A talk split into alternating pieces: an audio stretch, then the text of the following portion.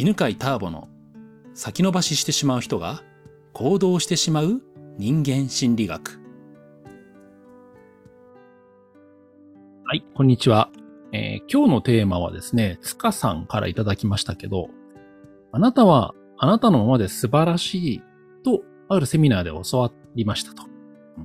まあ、その時はね、仲間もいたし、なんとなく私も素晴らしいと思えるのですが、すぐに情熱が冷めて、いつもの何でもない私に戻ってしまいます。うん。まあ、そもそも素晴らしい人って、えー、どうしたら思えるのですか、うん、で、限られた人しかね、なれないんじゃないかと思うけどどうなんでしょうか？というそんな質問ですね。ねこのあなたはあなたのままで素晴らしいとかね、あなたはありのままで素晴らしいっていう言葉って、まあ聞きますよね。うん。まあ、自己啓発セミナーとか、自己啓発に関する本とかでは、ね。でもあなたはありのままで素晴らしいんですよって。うん。特別なんか、特別何かすごいことしなくてもいいんですよみたいなことをね、あの、教わるけど、思えないよね。なんかよくね、そういうのを聞いたりとか、講演会で話してるのを聞いてみんなが、そっかってなってるけど、よくそうかって思えるなって思うんですよね。うん、多分みん、まあ、うんと、その場の、えなんていう、雰囲気とか言ってる人の、が断定して言ってるから、まあ、それでね、えー、そっかーって納得できるんじゃないかなと思うんですけど、でもやっぱりそうやってね、その場で、あ、私は、私のままで素晴らしいんだっていう感覚になったとしても、やっぱりそれって時間とともにね、薄れてきちゃうと思うんですよね。それでやっぱりね、あの、塚さんが書いてくれたように言ってくれたように、何でもない私に戻ってしまうんじゃないかと、に思いますね。うん、で、えー、これね、おそらくね、いろんな人が経験してると思うんですよね。今ね、この、音声を聞いてもらっている方は、やっぱり自己成長に興味がある人だと思うんですよね。でそういう方はね、そういうブログ読んだりね、本読んだりね、まあ動画をね、動画を見たりとかしてね、勉強してると思うんですけど、やっぱり言われても言われても元に戻るっていうのは、えー、ちゃんと原因があってね。じゃあ、あなたはあなたのままで素晴らしいと言われても、素晴らしく思えない理由っていうのがあるっていうことなんですよね。うん。それ何かというと、評価する基準が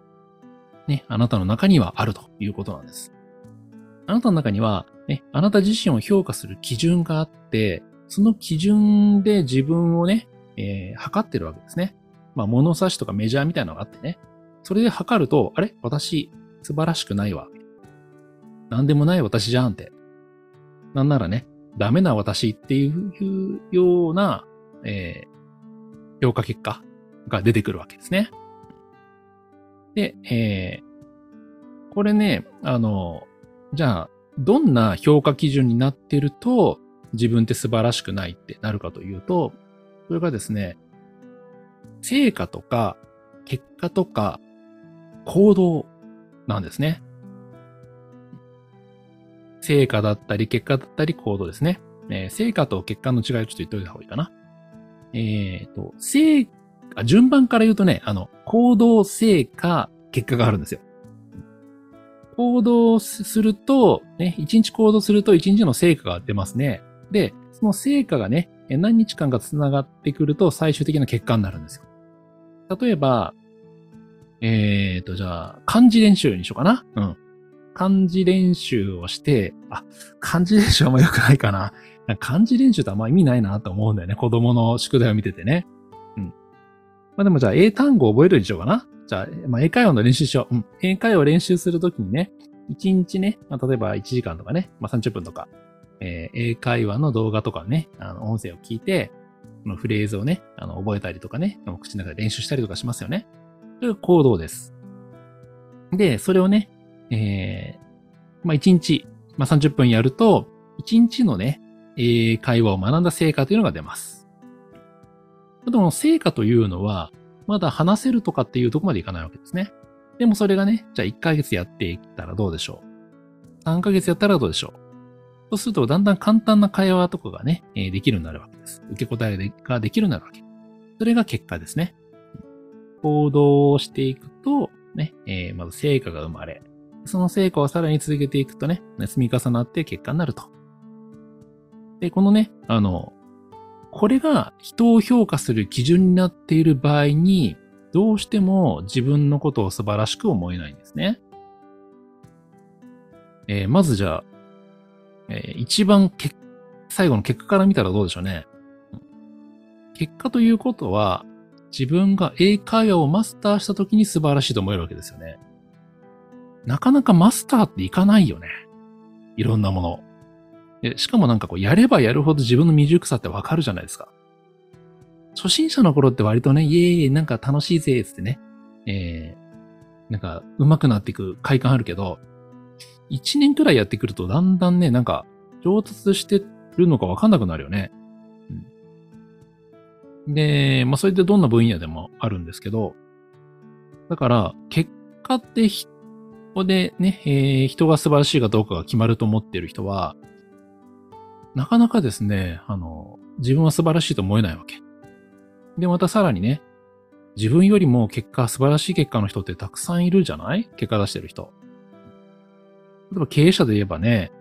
えー、なんだろうね、まあ、10、うん、まあ、年商、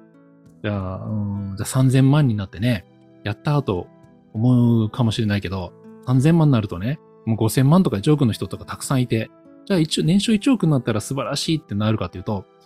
1億になると今度10億とか100億との人がね、見えてくるわけですよ。で、永遠にね、自分は素晴らしいっていうね、評価ができなくなるのね。で、えー、だから結果で評価するとね、自分は素晴らしいとは思えないですね。成果も同じで、やっぱりあの、成果が思うように出ない時あるじゃないですか。またはサボっちゃう時もありますよね。まあ、行動も同じですね。えー、行動を十分にできない。なんか、今日はね、30分やろうと思ったのに、ね、英会話のね、練習とかね、えー、ね、30分やろうと思ったのに、うん、10分しかできなかったとか、まあなんならね、ちょっとめんどくさくてやなかったとか、忘れちゃったとか、ってなると、あ自分は成果も出せないしね、もうなんならもう行動もできない、ダメな人だなってなって、あれ？私って素晴らしくないじゃんっていう風になるわけですね。はい、つまり、え私、え、まとめると素晴らしく思えない理由というのは評価基準がね、え、行動や成果や結果になってるっていうことなんですね。ということはね、この評価基準を変えない限り素晴らしいと思えないわけです。でセンターピースはですね、そこをどういうふうに伝えてるかというと、その行動の前って何でしょうかっていうね、あの、このプロセスを考えた場合ね、最後は結果でしょ？一個手前が成果でしょ？で、その成果というのは行動が積み重なるものって言ったじゃないですか。かそのさらに一個前を見るんですよ。行動の前には何があるかというと、意欲があるんですよね。意欲があるものに対して行動が起きてでしょ？で、えー、この行動の前の意欲によって自分を評価したときに、初めて、あ、自分って素晴らしいかもっていうふうに評価ができるようになっていきます。例えばこういうことですね。えー、まず結果が出てなかった。としても、結果が出てないことを残念に思うということは、結果を出したいという意欲があるんだよね。あ、意欲がある私は素晴らしい。っていうふうにね、評価することができますね。で次、成果が出せなかったとしても、やっぱり同じように、成果出したかったんだなって。成果を出したい意欲がある私は素敵、素晴らしいになりますね。で行動できなかった時。行動できなかった時もね、えー、行動したかったんだなって、行動する意欲はあったんだなっていうふうに、自分を肯定できるわけですね。この、えっ、ー、と、意欲からね、行動、成果、結果という流れというのは、ま、シャンパンタワーのようなね、構造になっていて、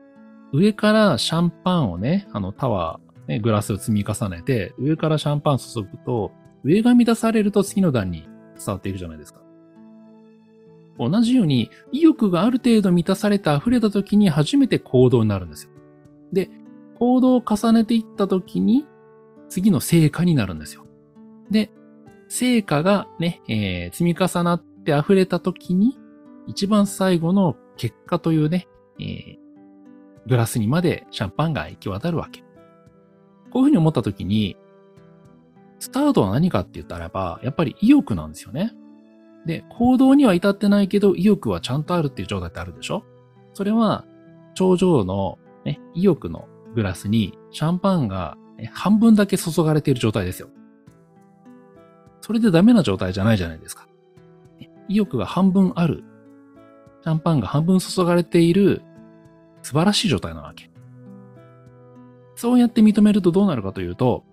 あ、自分って素晴らしいなと思うと、意欲がね、湧いてくるんですよね。うん、こういうことありません？なんか自分っていけるかもとか自分って素敵だなと思うとなんか気分が高揚しますよね。そして何かいろいろやってみたくなりますよね。多分、そういう自己ケアセミナー行った時にね、その講師の人が、ね、確信を持ってね、あなたはあなたのまで素晴らしいんですよって言ってね、わあ、そうなんだ、素晴らしいんだってなったその高揚感ありますよね。その高揚感っていうのが、と、その高揚感があると、えー、なんかいろんなことやってみたくなるでしょ？というようにね、えー、実は自己肯定感が満たされると何かをやってみたいというですね、えー、意欲につながるんだよね。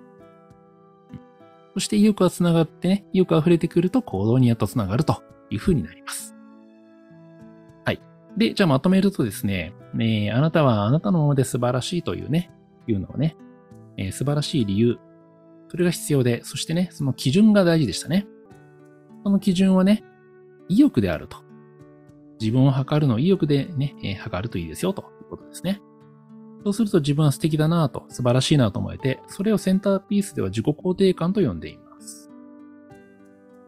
でそのね、えー、自分は素晴らしいなという自己肯定感を持つことによってメリットがありましてね、えー、まず、人と対等に付き合えるようになります。あの、自分はダメだ、みそばらしいと思っていると、やっぱ遠慮して話しかけられないですよね。うん、特になんか素敵な人を見たときに、いや、こんななんかダサダサな、みそばらしい私が話しかけたら失礼かもなとか思ってね、話しかけられないってあると思うんですけど、自己肯定感が満たされてくるとですね、人と対等にね、話せるようになってきますね。あとはね、えー、なんか日々抱えている劣等感が小さくなります。ね、それはそうですね。私は素晴らしいってね、いう感覚があるからね。劣等感がね、その分小さくなりますね。それからですね、そう、気分が良くなります。素晴らしい私でいるって気分いいよね。うん。それから、これが面白いんですけどね、あの、他の人が素敵に見えてくるんですよ。この基準がね、えー、自分を評価する基準が意欲に変わった時に、えー、人が素敵に見える。どうしてかというと、評価基準が行動や成果や結果だった時には、えー、例えばですね、特に結果の場合ですね、人はね、の価値は結果で決まると思っている場合、結果を出してない人のことがダメな人って見えますよね。結果を出してる人はね、すごく素敵に見える、素晴らしい人に見えるんだけど、出してないとダメな人になって、世の中どうしてもダメな人が多くなるんですよ。で、行動でもそうですよね。行動してる人は素晴らしいと思っていると、行動している人は素晴らしいけど、行動してない人はダメな人になるわけ。でもじゃあね、えー、意欲になった場合どうでしょう？意欲ってみんなあるんだよね。例えばね、なんかほら、正月のさ、お正月に目標を立てるけどダメだ、なんか、三日坊主ですっていう人っているじゃない？でもそれ、三日坊主だなーって悩むということは、この一年を良くしたいという意欲があったということなんだよね。だから意欲がある素敵な人に見えるわけ。もちろん行動している人はもちろん意欲があるし、結果出してる人も意欲があるし、でもね、え結果出してなくても、成果出してなくても、行動してなくても、意欲はみんなあるっていうのがだんだん分かってくるわけですね。そうするとね、いろんな周りの人たちが素敵に見えていきます。はい。ということで、えー、まとめると、あなたはあなたのまで素晴らしいというね、えー、いうことをね、受け入れるためには、素晴らしい理由というのが必要で、その素晴らしい理由というのはね、人を評価する基準の話なんですよってことですね。それをね、えー、意欲があることに変えたときに、ね、えー、自分のことも素晴らしく思えるし、周りの人のことも素晴らしくなるよという、そんなお話でした。はい。では、また次、次回お会いしましょう。ありがとうございました。この番組は、犬飼ターボ、ナビゲーター、竹岡義信でお送りしました。